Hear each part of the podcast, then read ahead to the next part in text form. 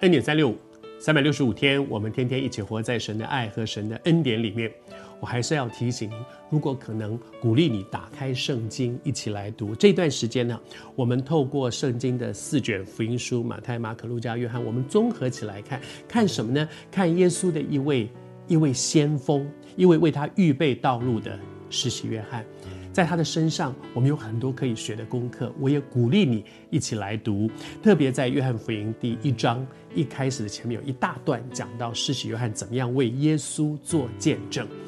当耶稣施洗约翰为耶稣做见证的时候，他是怎么说的呢？他说，他第一个讲的是说：“看呐，神的羔羊，除去世人罪孽的。看呐，神的羔羊。”这句话到底是什么意思呢？羔羊对以色列人来讲。对当时的以色列人来讲，他们恐怕很容易懂，因为羔羊对他们来讲，对以色列人来说，他们最重要一个工作是用来做什么？献祭的，是献祭。为什么要献祭？献赎罪祭，因为。世人都犯了罪，以色列人他们非常清楚知道，在上帝的标准之下，在上帝的标准，不是在法律上的标准，在上帝的标准里面，我们必须承认，我们达不到上帝那个完全的标准。每个人都一样。如果是法律的标准，可能可能我也好，你也好，我们大部分的人觉得说，没有，我没有犯罪，我没有犯罪。但是圣经里面让我们看见神对我们的标准，比如说。神对我们的标准是是啊、什么是该做，什么是不该做？对，对一般的人来讲，不该做的事去做了，杀人、放火、奸淫、偷盗，不该做的事情去做了，这叫做罪。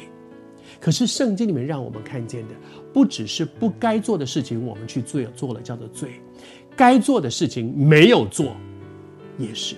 我们应该有爱心，我们应该孝顺，我们应该顺服。没有做也是在上帝的眼中也是罪，而且上帝不只是看外面的动作，上帝看的是人里面的动机。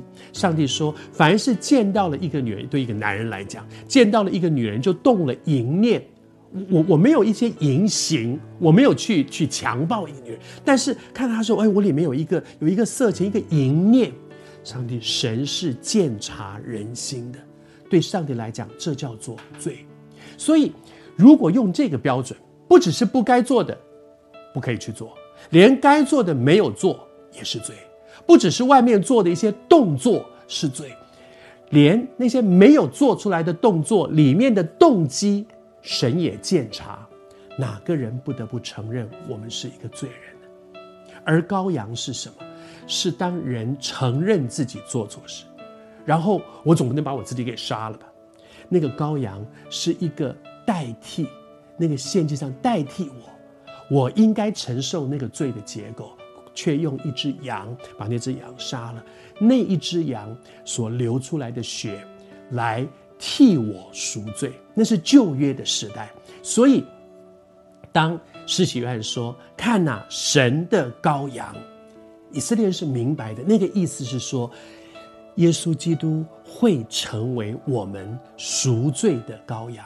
虽然他们并不知道耶稣后来要做什么，他们以为他们等的弥赛亚是要来做王的，是要对对他们来来建造以色列国的。但是，当施洗约翰这样说的时候，看呐，神的羔羊。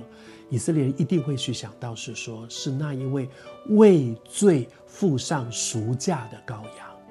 谢谢主，耶稣基督为你我的罪付上赎价。看啊，神的羔羊。